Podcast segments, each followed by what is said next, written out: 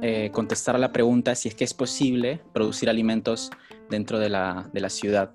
Y mm, ha sido un reto, eh, al menos para nosotros que llevamos viajando muchos eh, meses, más ya de dos años, viajando por diferentes lugares del Perú, cómo traducir todo lo que hemos podido aprender de diferentes espacios, personas, familias que producen de manera orgánica, cómo trasladarlas a la ciudad. Y es un reto. Una de las cosas a tomar en consideración que nos hemos dado cuenta eh, en base a esta situación que estamos teniendo a nivel mundial es que, bueno, el alimento, el agua, son muy importantes y básicos para poder eh, estar vivos, para poder sobrevivir. Y por contraste, la ciudad, por contraste en la ciudad, eh, realmente no se genera algo concreto en relación a la producción de alimentos. Entonces, nos surgió esta gran pregunta que de qué manera y en qué escalas cada uno de nosotros a nivel personal, a nivel familiar, eh, se puede, puede empezar a producir estos alimentos, ya sea a pequeña escala, desde hierbas aromáticas, eh, o tener un objetivo de tener su ensalada semanal, eh, a algo más comunitario, tal vez de calles, tal vez de parques, porque ya de por sí se invierte en gran infraestructura y gran recurso para poder tener árboles y tener pastos que mm, con una búsqueda y un, pedido a nivel comunitario se pueden usar esos mismos recursos para tal vez producir alimentos. Entonces, bueno, es un tema, la verdad, bastante amplio y más que entrar en detalle del cómo hacerlo eh, puntualmente en cada caso, hemos hecho un resumen de sus preguntas, que aquí los hemos sistematizado en algunos temas em, y vamos a tratar de responderlas junto con ayuda de Rosario Checa, eh, que está conectada ahí y de Cristian Salinas. Eh, dos personas maravillosas, eh, son amantes de, la vida, por sobre todo, y estudiosos de las plantas, de cómo lograr la soberanía alimentaria, de cómo ver eh, maneras de, sí, creo que alcanzar parte de la libertad, ¿no? de poder producir sus propios alimentos y de entender el, el gran mundo de las plantas. Entonces, bueno, para empezar queremos presentarlos está Rosario Checa. Eh, hola Rosario. ¿Qué tal? ¿Cómo estás? Muy bien, muy bien, contenta de esta, de esta conferencia. Qué lindo. Bueno, ¿nos contarías un poco eh, cómo ha sido tu trabajo, aunque sea un poquito, eh, del trabajo que has hecho en relación a la producción de huertos orgánicos? Bueno, he vivido, he vivido en un huerto orgánico en Centroamérica, como más de 20 años he trabajado ahí. Y luego que he venido al, Perú, eh, me ha tocado, no tengo tierra, entonces me ha tocado trabajar en diferentes techos o balcones. Y bueno, y doy conferencias, también doy talleres. Entonces, mayormente ese ha sido mi trabajo, ¿no? Qué maravilla, gracias. Em, y también estamos con Cristian Salinas, que es una de las personas, igual que Rosario, más apasionadas que conozco en relación a la producción de, alimentos o a las plantas en sí. Y bueno, pues él ha viajado a nosotros, con nosotros a varios proyectos y ha tomado responsabilidad de, los huertos. Y de verdad me sorprende la, la, sobre todo la parte técnica que conoce a profundidad. Hola Cristian. Hola chicos, espero que se encuentren bien. A mí me encantan las plantas, me gustan las plantas. Yo estudio agronomía, o sea, sé cómo funcionan las plantas, tengo que entender cómo funcionan, pero me interesa que las personas también entiendan que las plantas como las personas, cada planta es diferente, cada planta se puede enfermar, cada planta tiene una necesidad distinta, pero de la manera más simple para que nosotros tampoco nos compliquemos, porque tener alimentos en nuestras casas es lo más fácil que puede hacer. Lo, primero que necesitamos es querer hacerlo. Eh, gracias, Cristian. Bueno, les, pedimos tal vez, creo que hay un par de interferencias. Si eh, las personas que se han sumado podrían silenciar sus micros, creo que ayudaría bastante. Gracias por eso. Y bueno, aquí les presentamos a Joana y a Miguel. Eh, dos miembros de la, de familia con quienes viajamos que van a estar pues, ayudándonos a gestionar las preguntas. Pues, bueno, ahora los dejo con ellos y, bienvenidos. Una preguntita. Eh, la primera pregunta de las que han, dejado antes de, entrar a la conferencia es, ¿es posible, eh, ¿es posible y sostenible tener huertos en casa siendo una zona urbana? ¿Hay problema con el crecimiento de frutos y hortalizas? Pregunta Fernanda Herrera desde Cercado de, Cercado de Lima. Bueno, ¿contesto? Eh, sí, es posible, claro que es posible eh, tener, sembrar hortalizas en una zona urbana. Em, primero hay que tener en cuenta lo principal que es el sol, ¿no? Entonces hay que saber bien dónde podemos ubicar el espacio donde producir hortalizas. Entonces quisiera hacer una, una aclaración. Si ustedes ubican el este, que es donde sale el sol. Mamá de Kevin. Entonces,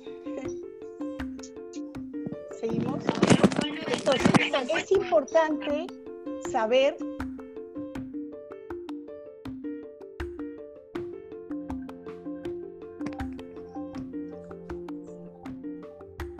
el lugar ideal es el norte, el noreste, es el sitio donde va a recibir la mayor cantidad de luz solar.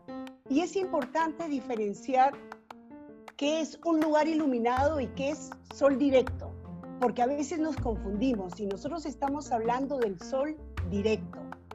Entonces, lo ideal son 10 horas, que es una cosa ideal, ¿no? pero podemos con solo 4 a 6 horas producir hortalizas de hoja, por ejemplo.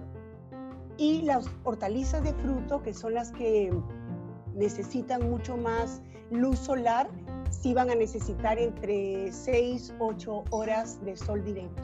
Pero el tomate, por ejemplo, lo puedes sacar con 6 horas. Entonces es bien importante ubicar el sitio eh, que luego de la observación te diga dónde recibe mayor cantidad de luz solar directa. Otra cosa importante es el agua. El agua, que va a ser seguramente del caño, hay que dejarla de un día para otro para quitarle el cloro y que sea mucho mejor, más, este, más tranquila para nuestras plantas, ¿no? Y algo también importante es el viento. O sea, no funciona nuestro huerto si es un lugar donde hay demasiado viento. Entonces hay que ver la forma de cómo protegerla. Entonces, tomando en cuenta eso, ya tú verás si lo vas a hacer en una macetera, en una caja de madera, en, una, en un balde de plástico, etcétera, ¿no? Este, pero sí es posible, sí es posible.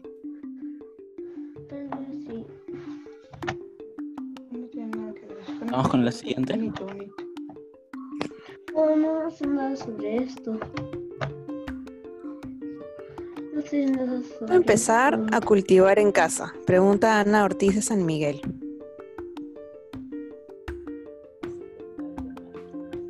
Cristian. Ya, ya, lo primero que tenemos que tener en cuenta es un poco lo que nosotros queremos. Por ejemplo, no tendría como que tanto sentido que tú siembres algo que no te gusta o no vas a consumir. Y también que tienes que conocer todo lo que vas a poder comer. Por ejemplo, yo en mi casa tengo un pequeño huerto, lo que más siembro son lechugas, zapallitos, que son cosas que son un poco más complicadas conseguir en el mercado. Por ejemplo, si tú quieres comenzar a cultivar en casa, primero, como, dijo el señor Chero, tienes que buscar un sitio iluminado. Tienes que tener la disponibilidad de agua para poder sembrar. Si tú sabes que vas a cultivar alimentos, tienes que dedicarle un tiempo diario. Pero el huerto para mí es como una terapia así que no te vas a aburrir estando con tus plantas. Primero para cultivar en casa necesitas tener un espacio, darle un espacio, porque si siembras en un espacio y en otro momento cambias otro espacio, vas a aburrirte de una rutina y no vas a querer hacerlo. Ah, puede ser, por ejemplo, mi huerto está en mi jardín que da a la calle. Yo me arriesgué, las personas me veían que está haciendo un jardín, algunos me decían, te van a sacar las plantas. Hasta ahorita no me han sacado ninguna planta estaba todo tranquilo, las personas se maravillan.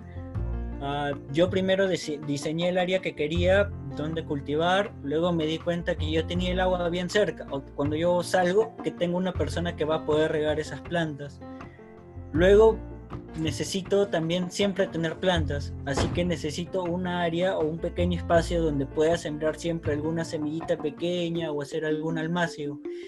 Y también una persona que esté viendo las plantas, porque las plantas como toda persona necesitan las necesidades, así que un espacio, los insumos por ejemplo puede ser una semilla, un poco de tierra y alguien que le interesa un poquito más ver las plantas. Por ejemplo, mi mamá, que es una persona mayor, es su terapia, sale y se pone a hablar con las plantas de vez en cuando. Y también, si podemos, hacer compost en casa, que las plantas nos lo van a agradecer a mil.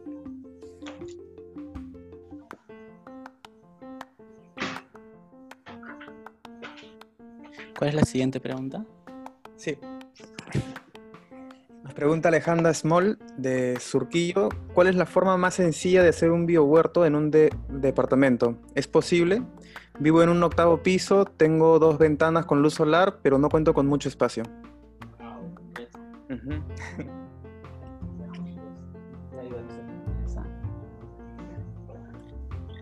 O sea, puedo contestarla, pero el micro de señora Chero creo que está silenciado cuando otra persona habla también.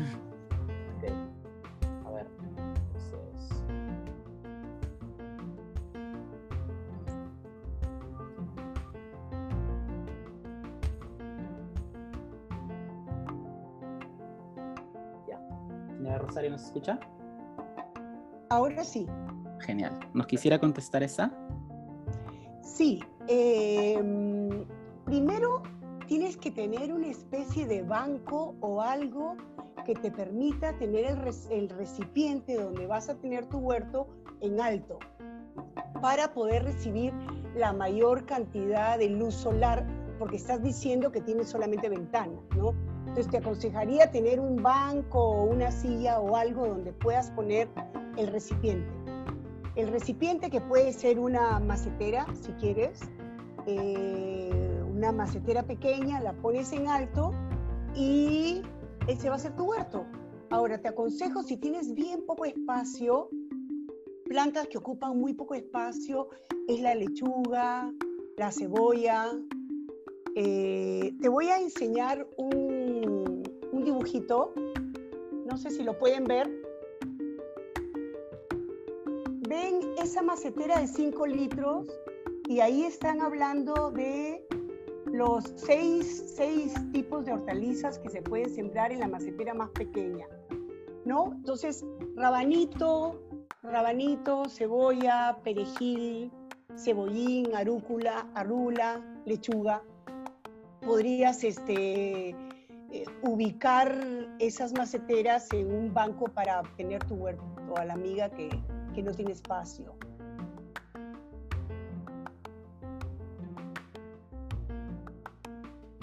Gracias, Charito. A ver, ¿cuál es la siguiente?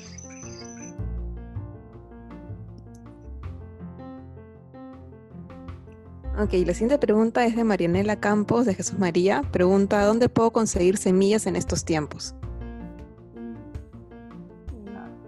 básico, ¿no? Para poder este, sembrar. Bueno, hay muchas maneras. Tal vez, Cristian, quisieras compartirnos eso. Ya, ahorita, por ejemplo, por las cositas de la cuarentena es un poco complicado. Ah, por ejemplo, ah, si nosotros queremos conseguir semillas, ahorita bueno, sí, es un poco complicado. Por ejemplo, yo estoy cerca de la molina y tengo la facilidad de intercambiar semillas, pero si queremos buscar independientemente, por ejemplo, puede ser en los mercados, hay personas que venden semillas. Ahorita en, en los lugares, por ejemplo, de la chacra de la olla, esos mercados, a las personas que venden ahí, que son productores, también pueden ser que te ofrezcan semillas. Mm, a las personas que a partir del 26 de abril que acaba la cuarentena, que esperemos que los lugares abran, lugares donde podemos conseguir semillas en Lima, uh, en La Molina puede ser en la Universidad Agraria, que es donde conozco que hay, hay, un, hay un espacio que es el huerto, que venden semillas orgánicas. Otro lugar que es un céntrico, que queda en aviación, que sé que venden semillas y que se pueden conseguir gran parte de semillas, gran cantidad de semillas, se llama Semillerías Manrique o también con algunas personas que conozcamos, podemos decir quién tiene semillas, quién quiere intercambiar, y van a ver que la persona menos pensada va a ser la que tiene semillas y va a querer prestarles o darles. Eh, quisiera completar un poquito lo que dijo Cristian. Por ejemplo, ahorita es muy fácil sacar semillas de algunas cosas que puedes tener en tu refrigerador. Por ejemplo, un es tomate. El tomate lo partes por la mitad, le sacas la pulpa, lo pones en un colador, lo pones en el chorro y limpias bien, bien la semilla. Este, y esa puedes usarla para sembrar. También puede ser el ají y el pimiento. Son especies muy fáciles de sacar semilla. Otra cosa que puedes hacer es la manzanilla, por ejemplo. Si tienes manzanilla, tienes florcitas de manzanilla, las, este, como unas especies de palitos amarillos que tiene la manzanilla dentro, esa es la semilla. Entonces, la chorreas en tu macetera y también puedes sacar semilla macetera, es muy fácil. Otra forma es la selga, la lechuga y la, mm, la selga, la lechuga y la espinaca si tú has comprado una planta y está entera con su raíz, puedes dejar 5 centímetros, o sea, esta es la raíz, ¿no? Esta es la raíz y esta es la planta. Entonces tú le dejas 5 centímetros de planta y la puedes sembrar y te va a brotar y bueno, eso es por tiempo de emergencia, ¿no? Te van a salir algunas hojas de acelga, algunas hojas de espinaca, de lechuga, que puedes comerla, ¿no? Y eso sería ahorita.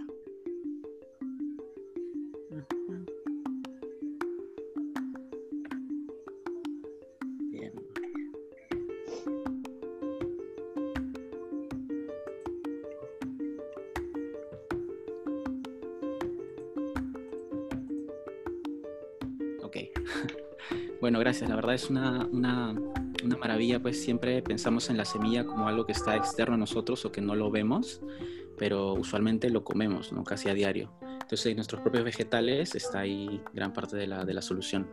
Eh, también en el chat están escribiendo ahorita eh, formas o lugares donde pueden conseguir semillas. Entonces, creo que ahí también pueden revisarlo. Y al final, bueno, esta conferencia está siendo grabada. Vamos a hacer un, recopilado de, de, los datos más importantes, lo que están comentando en el chat, y vamos a también compartirlo.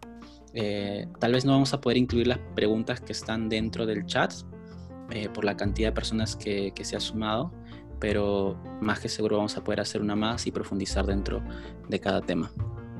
A ver. Ok. Y ahora vamos con la siguiente pregunta.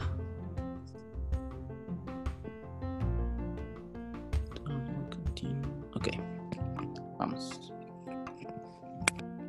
Eh, nos pregunta Cecilia Huacha de Alto Selva Alegre, ¿cómo elaborar fertilizantes naturales y cómo ayudar a nutrir la tierra para cultivo?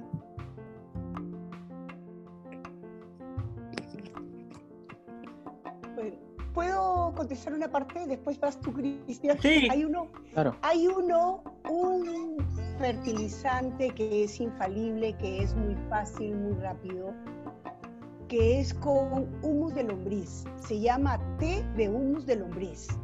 Entonces, eh, si se pudiera, ¿no? Si se pudiera conseguir un kilo de humus de lombriz, le pones un litro de melaza o de miel de chancaca o, bueno, melaza o chancaca, miel de chancaca, en tres litros de agua. Entonces, y le pones una cucharada de levadura, de cualquier tipo de levadura. Eso le das vuelta con un palo y a los tres días tienes tres litros de un súper fertilizante. Y eso lo vas a colar, lo vas a colar, lo vas a poner en una botella, la vas a guardar lejos del sol y vas a utilizar 100 mililitros, 100 mililitros en un litro de agua y eso es para un fertilizante foliar tiene mucho nitrógeno, es muy rápido, le da un buen colorido a las plantas y es muy, muy fácil de preparar.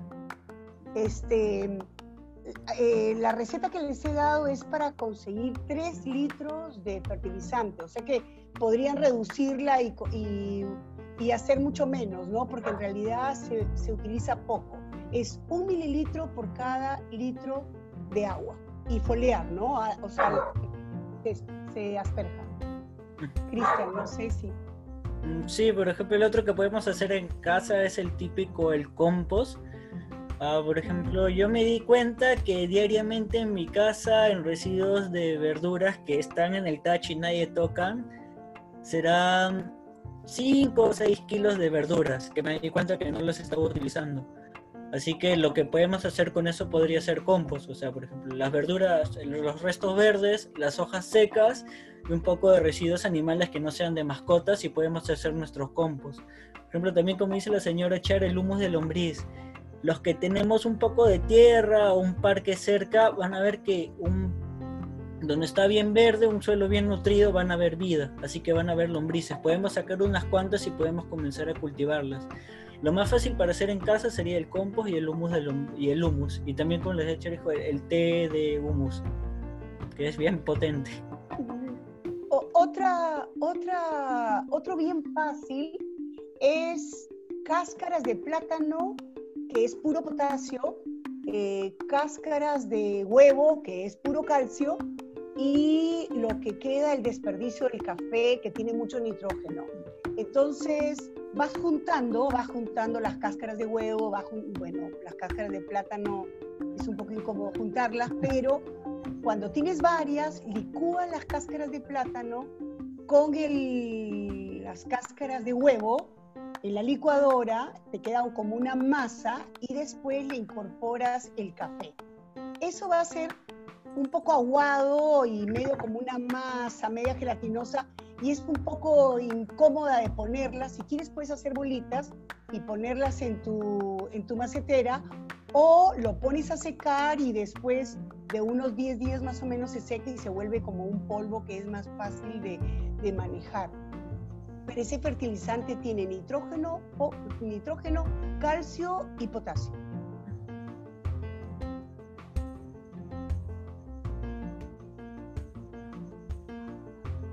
qué maravilloso las sugerencias que nos dan y creo que hay un rango bastante amplio para poder eh, experimentar, no solamente con lombrices, sino a quien no tenga, pues ver que los residuos mismos de la cocina pueden ser de gran solución. ¿no?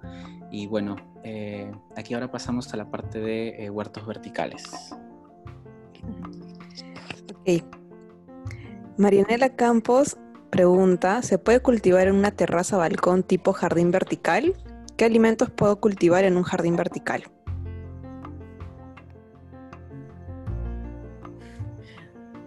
Ya comienzo respondiendo yo, señora Chero. Ya, por ejemplo, en un jardín vertical lo que tenemos que ponernos en cuenta es que sí podemos cultivar plantas, pero plantas que no ocupen mucho espacio. Por ejemplo, hortalizas que consumimos normalmente y pueden ocupar bastante espacio, un zapallito italiano, que te ocupa bastante espacio y te puede ocupar bastante peso. Ah, por ejemplo, lo que podemos hacer en jardines verticales, más las hortalizas que necesiten hojas, porque tenemos que darnos cuenta de cómo está el diseño, porque puede ser que la parte más superior le dé mucha sombra a las plantas que están abajo. Por ejemplo, las albahacas, podemos sembrar tomates, pero por ejemplo no debe haber nada arriba del tomate o nada muy cerca, porque puede ser que el tomate no reciba mucha luz. Podemos sembrar las lechugas, las beterragas, las arúgulas. Por ejemplo, hay una planta que es el huacatay el huacatay crece gigante. No, no, pondría una planta que algo encima de esas porque podría competir. También las fresas. Las fresas también es una opción que las puedes hacer en forma vertical. Algo también que recomendaría la espinaca, que son cosas como que en el mercado son un poco complicadas, un poco caras, pero cuando lo tenemos en casa, la espinaca ocupa muy poco espacio, las acelgas, las albahacas, que son que las podemos tener a la mano cada vez que queramos cocinar algo o agregarle algo de sabor a la comida también. Aromáticas también, ¿no? Culantro y, también puede ser este hierbabuena. Culantro, perejil, tomillo, Yerba Luisa, si la vamos cortando a cada rato, van, a ver que van a tener para todos los días van a poder hacerse un mate de algo diferente. Maravilloso. Bueno, eh, gracias. Ahora pasamos a una parte que nosotros como organización nos parece muy importante y es cómo llegar a la parte circular de un sistema, porque a veces tenemos la ilusión o el deseo de tener un huerto y es solamente cosechar mágicamente el fruto, pero también eh, involucra hacer un trabajo para que esa energía que cosechamos pueda volver a ser fertilidad y ver cómo es que esa, ese mismo fruto, los residuos que quedaron, pues ayudan a producir una nueva planta. Entonces pasamos un poco al tema de compostaje, que involucra de cierta manera separar residuos, organizarse de manera cultural con tu familia, este, ver todo el proceso de, una planta, ¿no? que finalmente se vuelve a convertir abono, nutrientes, tierra, para, para, seguir produciendo. Y ayuda mucho a entender este sistema de equilibrio o el sistema cíclico. Cuando ya se hace en casa, pues se ve cómo es que no necesariamente es basura o el concepto de basura que tenemos tal vez es, es, es un poco diferente y no ha existido siempre. Eh, cualquier eh, residuo de un proceso en la naturaleza es la energía o el componente principal para empezar otro proceso. Entonces aquí hay unas cuantas preguntas de compostaje. Nos pregunta Francesca Beteta, ¿cómo sé que mi compost va bien? Siento que no llega a reducir nada de lo que meto en mi compostera y ya no queda espacio.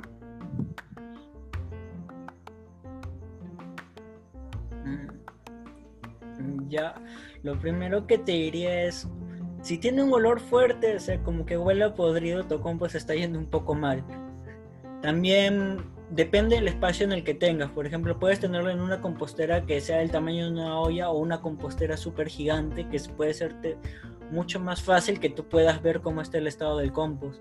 Te diría con una palita o como todo, mete la mano en lo más profundo del compost para ver, saca un poquito y ver qué tan húmedo está o qué tan fuerte, qué tan bien o qué tan mal puede oler.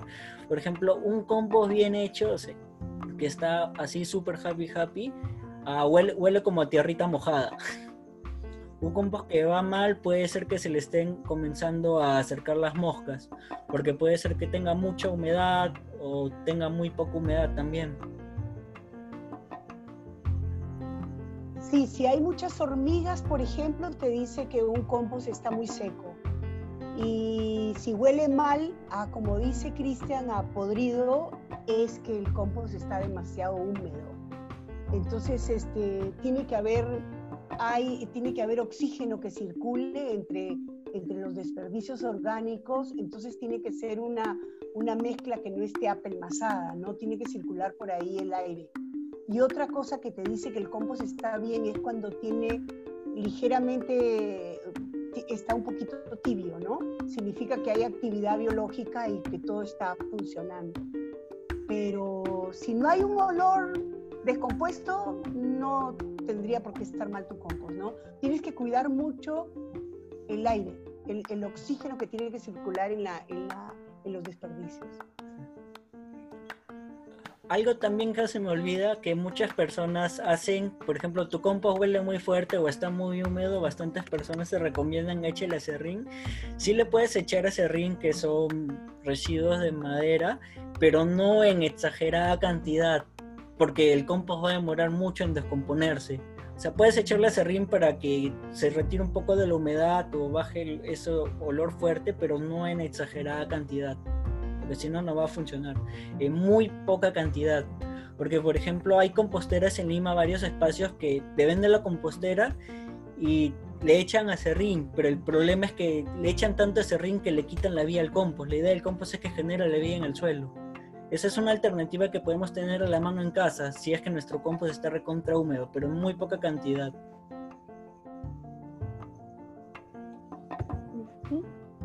Maravilloso. Eh, alguien levantó la mano. Ale. Ale. Ale, te extraño. A ver, bueno, vamos con Ale. Te escuchamos. Eh, justo hace un momento mencionaron el tema de las hormigas y yo estoy teniendo problemas con ellas porque se están comiendo mis brotes de, de hortalizas de raíz están comiendo las, las hojitas que están apenas saliendo y quisiera saber qué puedo hacer. He leído en internet que le puedo echar limón y todo esto. He intentado, pero igual, igual se las Quisiera saber qué puedo hacer.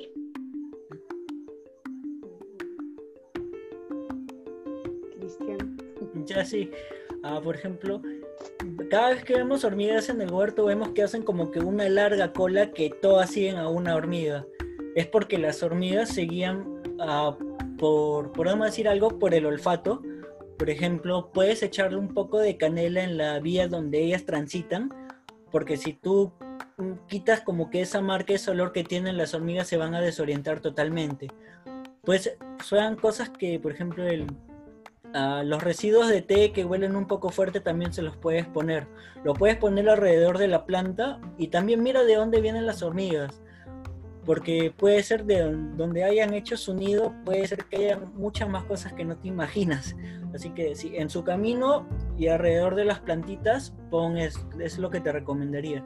Si tienes muchas plantas, por ejemplo 10, 15 plantas, puede ser que te demande mucho trabajo estar poniéndole circulito a cada planta. Así que ahí te recomendaría que miras de dónde vienen las hormigas y en su rutita les pongas un poquito de canela.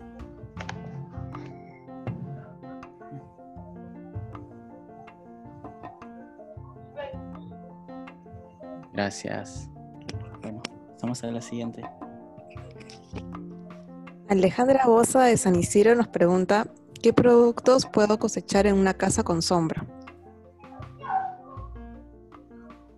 Bueno, ya habíamos dicho anteriormente que las plantas, por lo general, las hortalizas que necesitan menos luz solar directa son las hortalizas de hoja.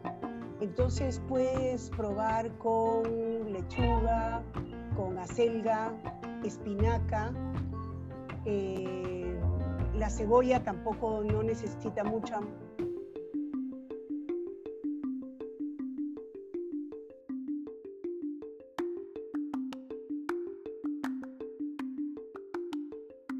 Hierbas aromáticas también no necesitan mucha, la albahaca, el culantro, mm. también aguanta mucha sombra. Sí, cosas que no deberías poner, las plantas que son de fruto, por ejemplo, tomates, ajíes, pimientos, necesitan mucha cantidad de luz, por ejemplo, más, más de 6, 7 horas.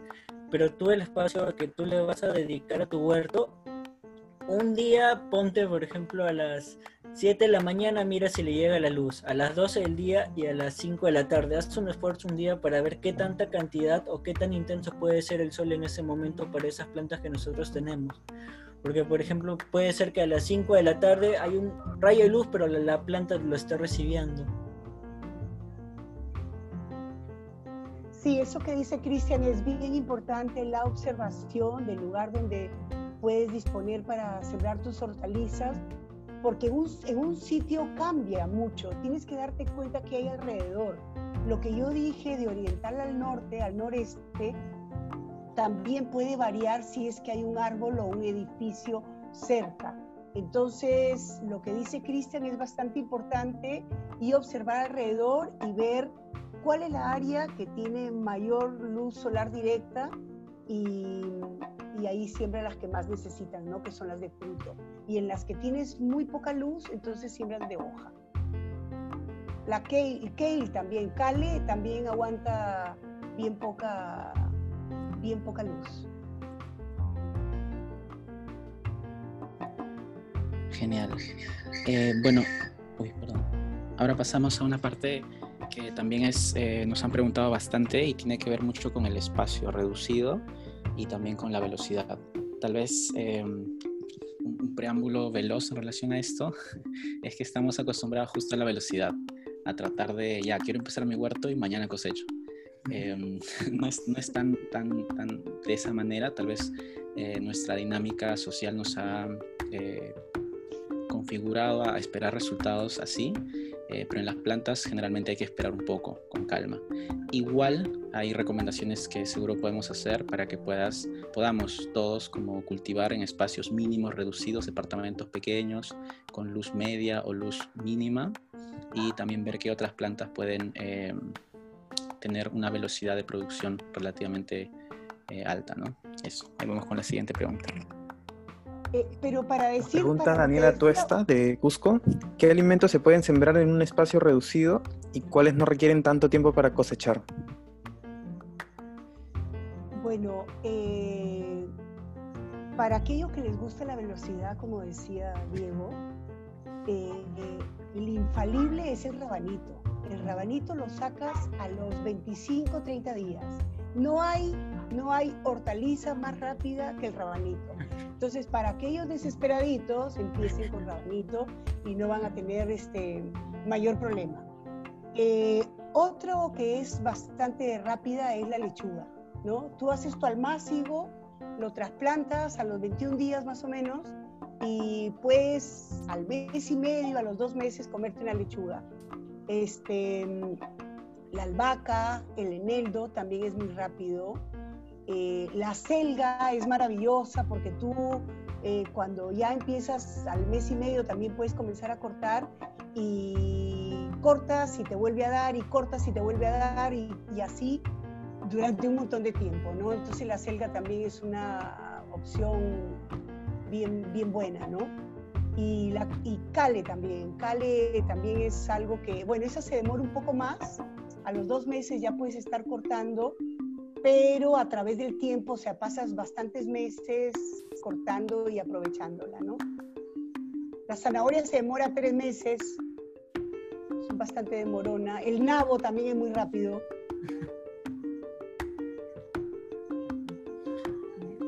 Sí, por ejemplo, ah, por ejemplo, hay lechugas que pueden demorar muy poco tiempo, por ejemplo, por ejemplo, ah, el nabo bonito, es lo que le recomiendo a todos los que quieren comenzar a experimentar en sus plantas, porque hay personas que dicen, ¿por qué se me muere mi planta y ese rabanito no le sale cuando lo siembra?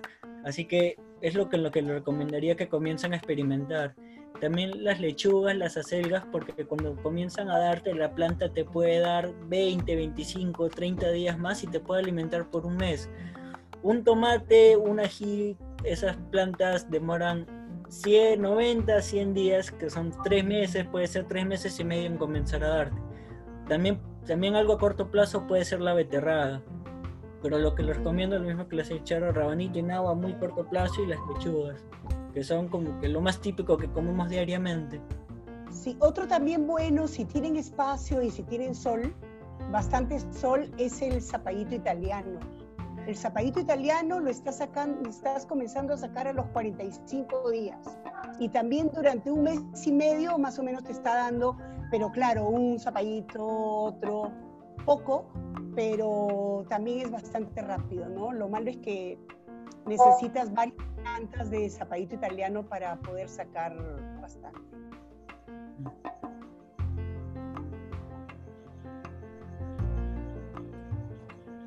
Ah, y por ejemplo también ah, algo importante, una planta de ají que puedes, puedes sembrar una o dos plantas, una planta de ají te puede dar 80 frutos. En 120 días una planta de ají, al, día siguiente comienza a dar, te puede dar 80 frutos una sola planta de ají. Así que puedes tener tu planta, la cuidas bien y te puede dar 80 frutos.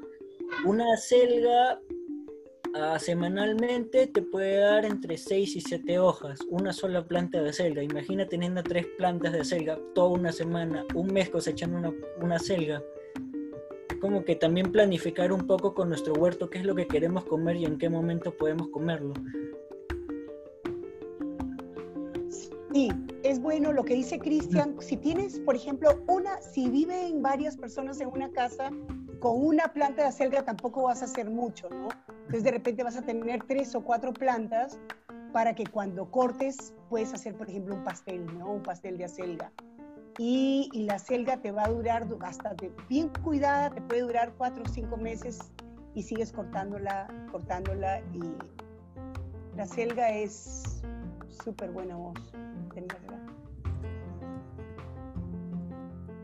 Gracias, qué maravilla. Bueno, grandes posibilidades, igual a pesar del espacio reducido o los apuraditos, como dijo Rosario. Bueno, eh, ahora pasamos a, ver si es que alguien tiene un poco más de espacio y ya tiene algunos recursos, cómo podría también hacerlo, ¿no? Aquí va la pregunta. Eh, Armida Espinosa de Trujillo pregunta, solo dispongo de una azotea y macetas pequeñas. ¿Es posible hacer algo? ¿Qué puedo cultivar?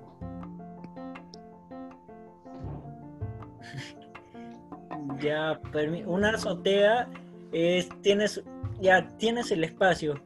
Ah, por ejemplo, tengo un amigo que en su azotea siembra puras espinacas. Su, su azotea es de 2 metros por 5 metros, que son 10 metros cuadrados. Ahí tiene más de 40 plantas de espinaca. Semanalmente cosecha entre 150 y 160 hojas. puede ser para autoconsumo o puede ser para venta. O lo que hace él, consume e intercambia con algunos vecinos que él conoce. Por ejemplo, va al mercado y le ofrece hojas de espinacas. Él sabe cómo las, las ha sembrado de una manera limpia, orgánica y les intercambia de mucha facilidad. Y un beneficio total de la soltea que vas a tener la mayor cantidad de luz posible de todo el día.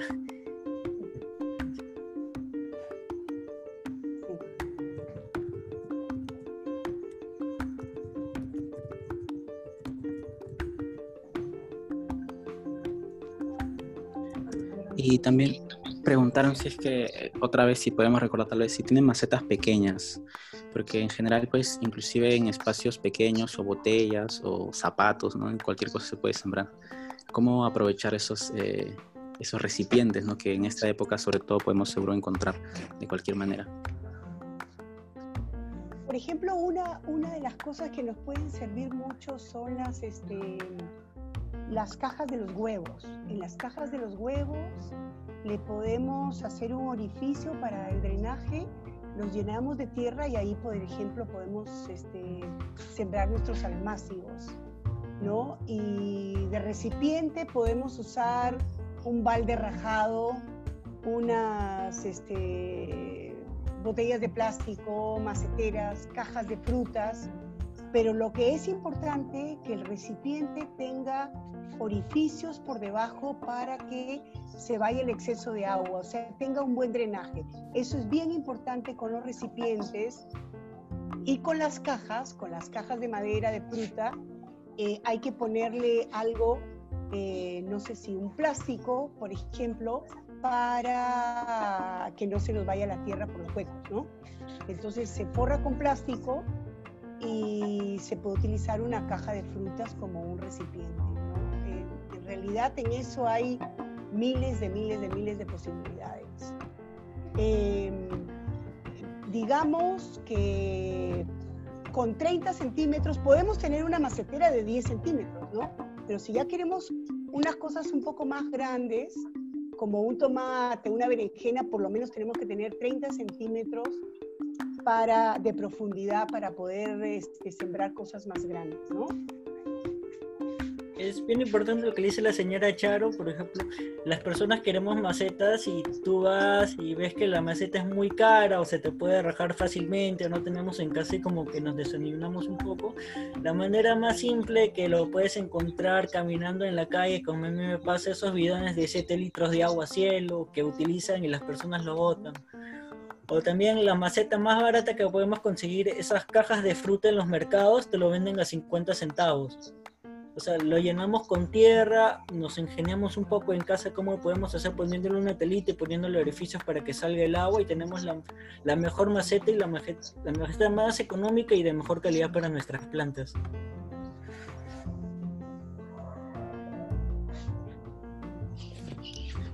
Maravilloso. Eh, bueno, ahora pasamos a una parte em, un poco más comunitaria en relación a, ya, uno pues sembramos por nuestra cuenta, a veces alguien en la casa está con ganas de hacerlo y empieza, y tal vez cómo, cómo hacerlo para que la familia se interese un poco más o, hacer ver de qué manera hacerlo juntos. Em, hay muchas personas que tienen intereses y a veces están cerca y no saben mutuamente de ese interés. Eh, nos hemos dado cuenta muchísimo de esto haciendo talleres y yendo a diferentes lugares del Perú y personas que eran vecinos y vivían pues por años juntos no sabían de los grandes intereses que tenían. Y para hablar un poco de esa parte comunitaria, familiar en relación al huerto orgánico, hay una, una pregunta que tenemos aquí. La pregunta es de Evelyn Barrientos de, de Callao y pregunta, ¿en un condominio se puede cultivar cómo?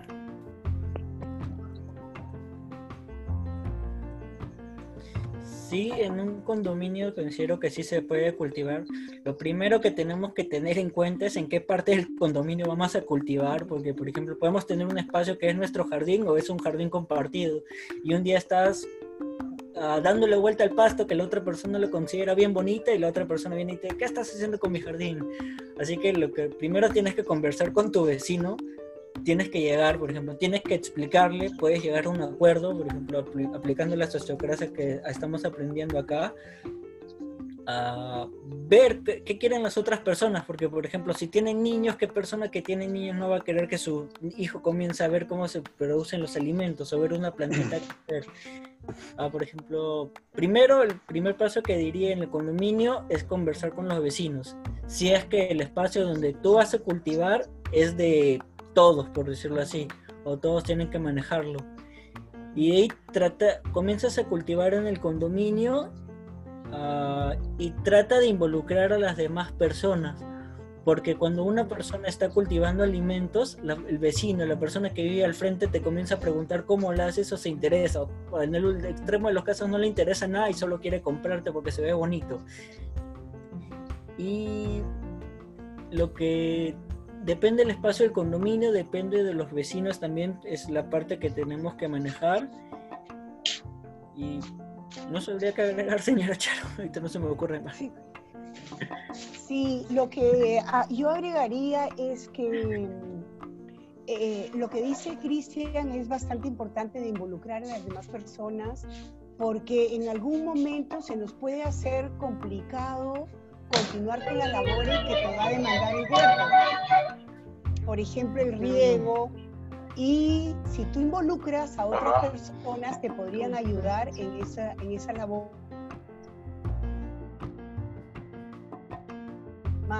que dijo que para su mamá era una terapia. Y en realidad el huerto, además de los beneficios que conocemos, que nos da, puede servir como terapia ocupacional. Entonces, gente de repente mayor, que no tiene muchas, este, eh, que no tiene muchas actividades y que tiene mucho tiempo, y que posiblemente mucha sabiduría nos podría ayudar. Y los niños también, ¿no? Que son muy curiosos, entonces eh, nos ayudan a hacer las labores y para, para los niños puede ser un gran aprendizaje y para los mayores terapia ocupacional. Es importante la comunicación con los otros miembros del grupo donde vives, ¿no? No solamente de la casa, sino también del condominio. Bueno, eh, muchas gracias por... Sí, sí, un, dos, tres, sí. Em, bueno, muchas gracias por el espacio. Em, ha sido una maravilla eh, ver toda la demanda que ha tenido de, de, personas que quieren saber del tema, que, quieren, que queremos aprender juntos, que queremos hacer nuestro huerto. Entonces, como plataforma y organización, pues eh, estamos abriendo todas nuestras puertas. De, claro, el que te tienes que registrar. pero, a ver, mira, te voy a mostrar el... Eh, actualmente tenemos un curso para producir tu huerto orgánico desde casa, de manera virtual y ni bien acabe este curso, pues casi todo el que dice hay una opción en el audio, el micrófono, dice cambiar audio del teléfono. todos puedan eh, y ahí aparece la empezar su propio huerto desde su casa con, con el teléfono junto con ellos, ¿no? También esta conferencia va a estar como colgada ¿Cómo se llama? con las preguntas. El que está organizando. De abrir lugar en nuestro foro para que puedan seguir contestando preguntas. Tenemos también datos que hemos encontrado de personas que vienen te va a mandar ya. Em, tienen almácigos, personas que hacen lombricomposteras. Mira. Pero igual, he abierto del teléfono igualito. De mi teléfono igualito. Bueno, eso, entonces. Em, Creo que hay alguien que tiene que mutear. Porque no se escuchó mucho lo que dijiste, Diego. ok, ¿ahora mejor? Ahora sí, es que había alguien que estaba hablando. Listo. Eh, bueno, eso, eh, estamos abriendo todo el aprendizaje, la plataforma de Salvaje para que podamos compartir esta información y seguir haciendo este, este tipo de, conferencias virtuales. Entonces, igual queríamos eh, pedirle a la señora Charo si unas, unas últimas recomendaciones, tal vez en base a toda la experiencia que ha tenido a alguien que quiere iniciar su huerto, que dice ya, yo mañana, después de escuchar esta conferencia, de todas estas recomendaciones de Cristian y de Rosario, quiero empezar mi huerto. ¿Qué le diría a esa persona?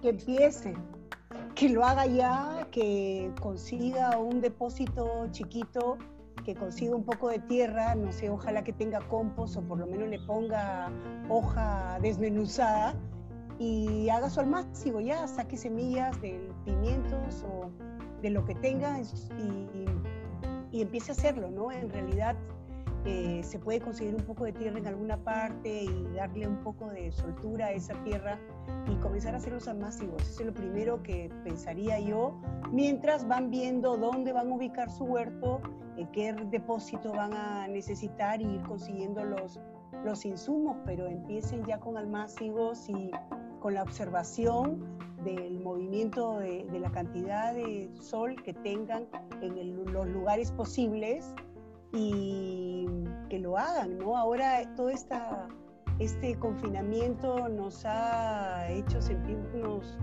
vulnerables y saber qué complicado es ir a conseguir una lechuga o poder conseguir el, alimento.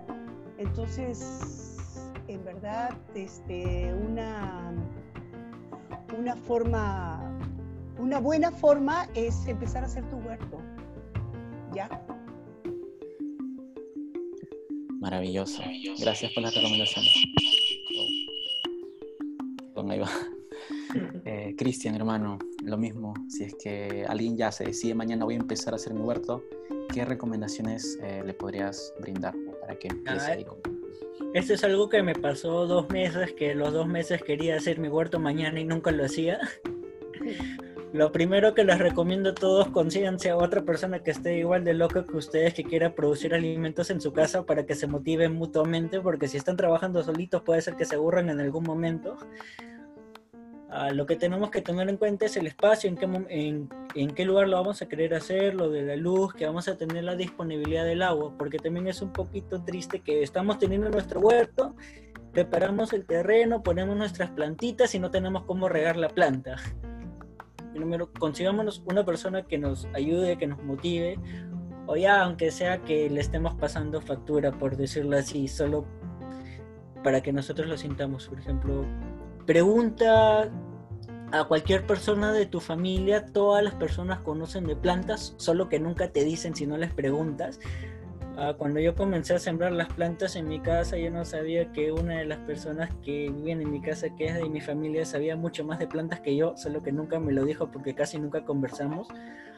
Ah, consigue la tierrita, las semillas y planifica y, con, y cuando tú estás comenzando a tener tu huerto Ah, lo que me pasó a mí, yo le di la vuelta en mi casa, todas las, las casas de afuera tienen jardín, mi jardín se quedó así desnudo de pura tierrita y las personas me comenzaron a preguntar qué hacía, solo, solo se veían pasando y una muy buena amiga me comenzó a ayudar, pusimos plantas, trasplantamos y habían plantitas muy pequeñas y las personas se comenzaban a asombrar qué es lo que querían hacer. Y al mes, cuando las plantas ya tenían 15, 20 centímetros, las personas veían lo que consumían y se asombraban que era tan simple tenerla en casa y me comenzaron a preguntar. Las personas que son mis vecinos también sembraban plantas, solo que yo nunca me enteré y yo nunca supe. Solo que cuando ellos lo vieron, recién me dijeron. También lo que pueden hacer cuando ustedes, si es que tienen su huerto, comiencen a generar como comunidad, entre las personas que están cerca de ustedes, comunidad, porque puede haber una persona que también produzca alimentos o algo, un servicio que ustedes brinden, que puede ser la producción de alimentos, también les sirve a ellos y pueden hacer un intercambio con algo que ustedes necesiten. Y también algo que les recomiendo si quieren hacer su huerto, paseen por el mercado, porque van a ver que cuando ustedes comienzan a tener sus propias plantas en casa van a, van a valorar mucho más la comida que consumen diariamente ese kilo de ají de pimiento que te puede costar 3, 4 soles, la cabeza de lechuga que te puede costar 11, 12 soles, tú lo puedes, tú lo puedes tener mucho más, puedes producir mucho más con un poco de esfuerzo en tu casa.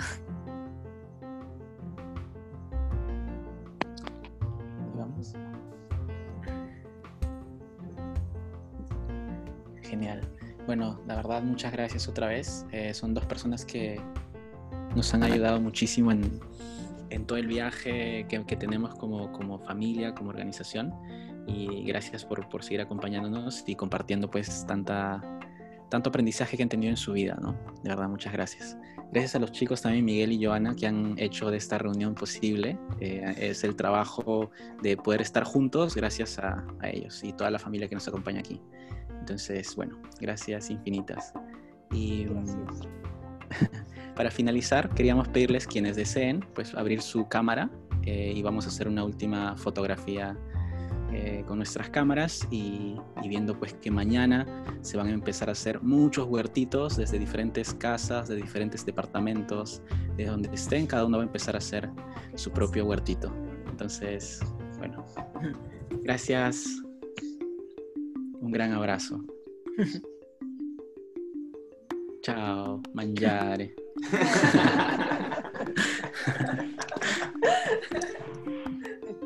Muchas gracias.